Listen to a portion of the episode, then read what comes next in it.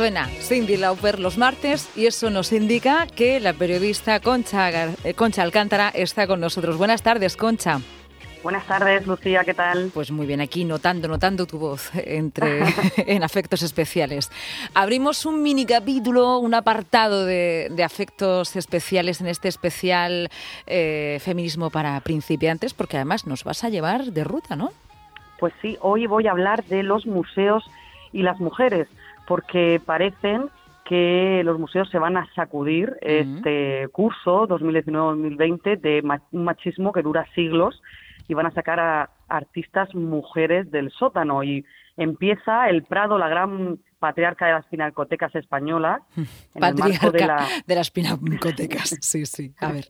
Pues sí, es así. Y que, bueno, en sus 200 años de historia solo ha cogido una exposición dedicada a una mujer, a Clara Peters.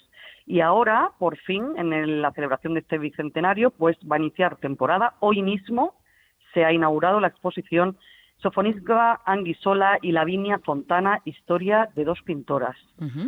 Está mm, destinada esta muestra a hacer historia y justicia a las mujeres artistas.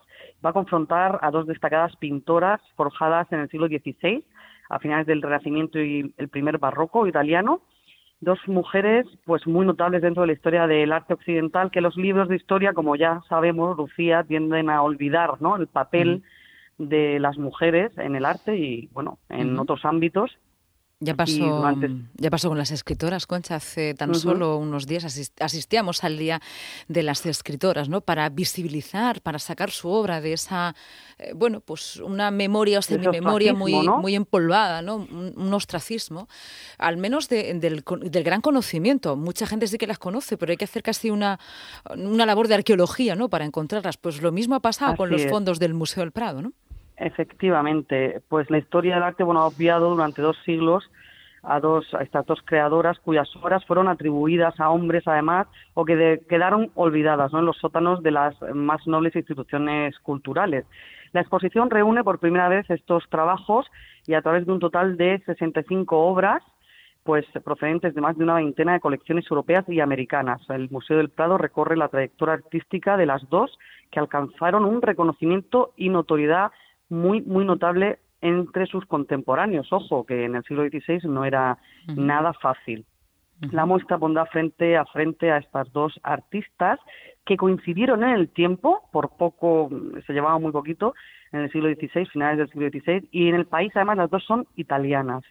Orígenes y trayectorias similares y también, bueno, diferentes en algunos puntos, pero muy importantes trayectorias. Las dos fueron reconocidas en vida y para luego pasar pues a ese ostracismo también rompieron moldes y convenciones de su época y ambas se valieron de la pintura para mejorar su situación personal, tener una vida propia y rica y mejorar también pues los recursos de su propia familia. Si quieres te cuento un poquito de cada una de ellas. Minutitos, muy pocos, pero cuéntanos. Muy poquitos. Muy poco, muy poco. que tenemos dos minutos, Concha. Madre. Bueno, pues eh, Sofonisba Anguisola, que pertenecía a una familia de Cremona y fue eh, dama de la corte Isabel de Valois, la mujer de Felipe II, y de hecho hizo numerosos retratos de ambos reyes.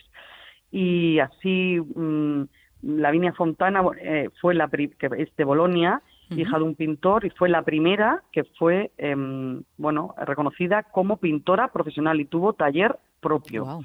Así que, bueno, mm, creo que es una excusa estupenda para ir a Madrid, para ir al Prado conocer las obras de estas dos grandes artistas. Y se inaugura hoy, estará abierta hasta el 2 de febrero. Pues muchas gracias.